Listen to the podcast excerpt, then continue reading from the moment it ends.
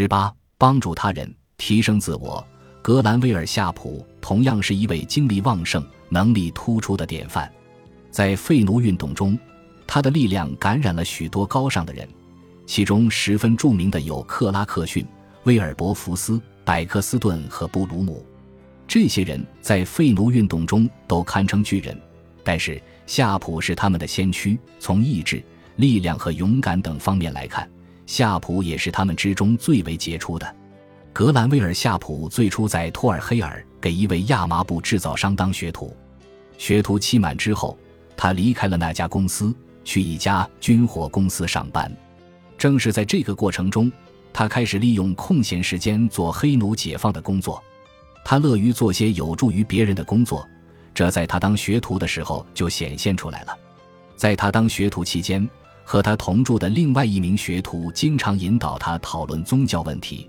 这个人是个有神论者。这个年轻人认为夏普想了解希腊语，这正是引起夏普对一些基督教经书产生误解的原因。此外，夏普就关于预言的解释问题还和一个犹太人学徒发生了争论。这次争论同样使他克服了与希伯来人交流的困难。但是，真正使他的注意力和工作方向转变的是他的宽厚仁慈。夏普的哥哥在闽新伦免费为穷人看病。医护室有个可怜的非洲人，名叫乔纳森·斯庄。斯庄遭到来自巴巴多斯、现居伦敦的律师的摧残。这个律师曾是他的主人。斯庄的腿瘸了，眼睛也快瞎了，失去了工作能力。这位律师认为丝庄已经没有价值，便把他扔到大街上。丝庄失去了工作能力，只能靠乞讨为生。直到有一天，他遇到了夏普，夏普给了他一些药，并且同意丝庄到巴托罗谋医院治疗。经过一段时间的治疗和休养，丝庄的状况得到控制，并且渐渐好转。出院后的一天，夏普两兄弟搀着他在街上散步，两兄弟在思考着同一个问题：任何奴隶主都有权大声宣布奴隶是他的人。如果那位律师再次见到斯庄的话，他便有权利这样做。后来，夏普兄弟为斯庄找到了一位药剂师替他治疗。一次，斯庄在药剂师夫人的后车厢里遇到了那位律师。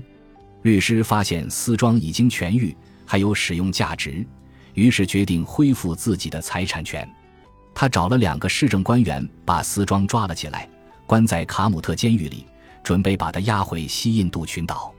斯庄想到之前格兰威尔夏普曾给自己提供了友善的帮助。于是，他向夏普发出了一封求救信。此时，夏普已经不记得斯庄这个人了，但他还是派人了去卡姆特监狱打探。打听的人回来报告说，看守人员否认拘押了这个人，这引起了夏普的怀疑。他立即去了监狱，坚持要见乔纳森·斯庄。最后，他终于得以见到斯庄，并认出了这个可怜的黑人奴隶。现在。斯庄的身份是一名被抓获的在押奴隶。夏普先生冒险恳求监狱长，在市长还不知情的情况下，不要将斯庄交给其他人。然后他立即去见市长，并向市长诉说整个事情的原委。市长了解了这个事件后，召集了那些没有获得批准而把斯庄抓捕入狱的人。于是这些人都来到市长那儿。然而，这时斯庄的前主人已经将他卖给了另外一个人。因而，这个新主人拿着票据声称这个黑奴是他的财产。由于没有人指控斯庄犯罪，而市长也无法证明斯庄的自由问题是否合法，最后市长释放了斯庄。这位黑人奴隶跟随着夏普走出了监狱，没有人再敢随便抓他。但是，夏普不久后便收到私庄主人的通知，他认为自己的财产受到了剥夺。他要求恢复对这个黑人奴隶的所有权。在一七六七年左右，尽管英国人的人身自由权利富有理论上的成就，但是在落实中却遇到了极大的困难。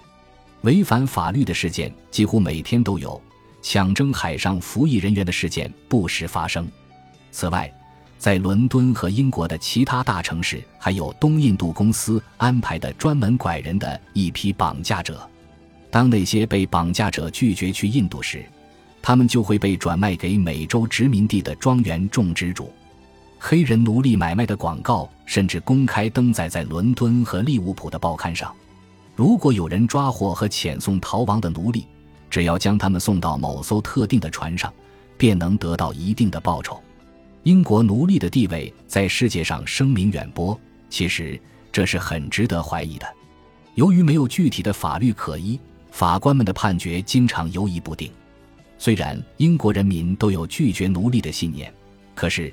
一些声名显赫的法律界人士却直截了当地表明了他们的反对意见。在之前的乔纳森斯庄一案中，夏普先生求助的几位律师基本都持这种观点。乔纳森斯庄的主人还告诉夏普，伦敦首席大法官曼斯菲尔德和其他的高级法律顾问都认为，踏入英国的奴隶不能获得自由，可以合法地强迫他们返回种植园。如果格兰维尔·夏普没有坚定的信心和热心，那么这个消息或许已经使他感到绝望。但是，对于夏普来说，这只让他更加坚定了决心，要为丝庄的自由而战。他说：“由于得不到专业律师的帮助，我不得不自己寻找法律的援助，在绝望中想方设法自卫。由于不懂得法律实务和法律的基础知识，以前也从没有读过任何的法律书籍，因此。”我不得不去图书馆查找法律书籍的索引，然后委托我的书商去购买。白天，夏普将全部时间都用来处理军械部的事务，只得利用深夜或清晨的时间学习和研究法律。在给一位牧师朋友的信中，他解释了迟迟回信的原因：“我现在根本没时间回信，我几乎已经没有时间睡觉了。早上的时间必须用来进行一些法律观点的考证。”这方面我还需要进行极其辛苦的研究。夏普先生在接下来的两年中几乎放弃了所有的休息时间，对英国的个人自由权利的法律都进行了深入的研究。他十分费力地读完了大量枯燥乏味的文献资料，对所有重要的议会法案、法院判决和著名的律师观点都做了摘要。在没有人为他指导、没有人为他提供帮助、也没有人给他提建议的情况下。他仍然陷入到单调、沉闷而又深入持久的研究中，没有一个律师赞成他的研究。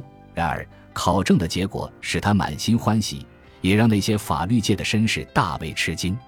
夏普写道：“感谢上帝，在英国的法律法规中没有一条，至少我没有找到证明奴役别人的人是合法的。”他原本就很坚定，现在更是消除顾虑了。他以纲要的形式草拟了他的研究结果，这是一份平实、清楚而又大胆的声明，题目是《论英国允许奴隶制度存在的不合理》。他把这篇文章抄写了很多份，然后发给当时那些最有名的律师。丝庄的主人这时意识到夏普是个棘手的角色，在丝庄一案中，他寻找种种借口拖延结案，最后他提出了一个折中方案。但被夏普严词拒绝。夏普继续将他的小册子散发给律师们，最后，这些律师也都反对继续限制乔纳森斯庄的个人自由。法院最终判决，原告败诉，需交纳三倍的诉讼费用。论英国允许奴隶制度存在的不合理，也在1769年公开出版。与此同时。不断有绑架黑人并将他们贩卖到西印度群岛的事件在伦敦发生。无论在什么情况下遇到这样的事件，夏普都会毫不犹豫地营救这些黑人。一个非洲人海拉斯的妻子遭到了绑架，并且被贩卖到了巴巴多斯。夏普得知这件事后，以海拉斯的名义向法院提起诉讼，最终获得了赔偿判决。海拉斯的妻子也安全地回到了英国。一七七零年，在伦敦发生了一起手段残忍的捕捉黑人的暴力事件。夏普先生得知后，立即投入到追查施暴者的工作当中。在一个漆黑的夜晚，一名男子雇佣了两名水手，将刘易斯拖到一只小船上，然后塞住他的嘴，并将其手脚捆上。这名男子声称，这位名为刘易斯的非洲黑人是他的私人财产。小船顺流而下，然后。他们上了一艘开往牙买加的轮船，只要一靠岸，刘易斯就会被当作奴隶卖掉。然而，当时这位可怜的黑人的哭喊声引起了邻居们的注意。接着，刘易斯的一个邻居径直跑到夏普那，把这一暴行告知了他。夏普立即去法院开具了一张带回刘易斯的许可证，并火速赶往格雷威孙德。可是，当他到达那里的时候，轮船已经起航。他又赶忙将一张人身保护令送往斯宾赫德。终于，人身保护令赶在轮船被放行之前送达。此时，刘易斯正被那名男子锁在轮船的主桅杆上，他泪流满面，非常悲伤。刘易斯被释放后立即回到伦敦，而施暴者也被刑事拘留了。从这一案件中显示出夏普先生敏捷的头脑和麻利的手脚。可是他却责怪自己笨拙迟钝，最终，观点与格兰威尔夏普大相径庭的大法官曼斯菲尔德审理了此案。这一次，曼斯菲尔德没有把这一案件作为诉讼案件，他也没有对奴隶是否享有人身自由这一法律问题发表看法，而只是将刘易斯释放了事，理由是被告无法提供证据证明这位黑人是他的财产。到此为止。在英国的黑人是否享有人身自由的问题还未得到一致的答案。不过，夏普先生仍然一如既往地从事着他的善行。经过他不懈的努力和迅速果敢的行动，他救出了更多的黑人。最后，意义重大的詹姆斯·萨默瑟特案爆发了。据说，这一案件是根据曼斯菲尔德和夏普先生的意愿挑选出来的。目的在于把黑人是否享有人身自由这一问题作为法律诉讼清楚明确的提出来。该案的情形是这样的：萨默塞特在被他的主人带回英国后便逃跑了。后来他再次被主人抓到，他将被卖到牙买加去。和以往一样，夏普先生很快了解了这一事件，他聘请了法律顾问为萨默塞特辩护。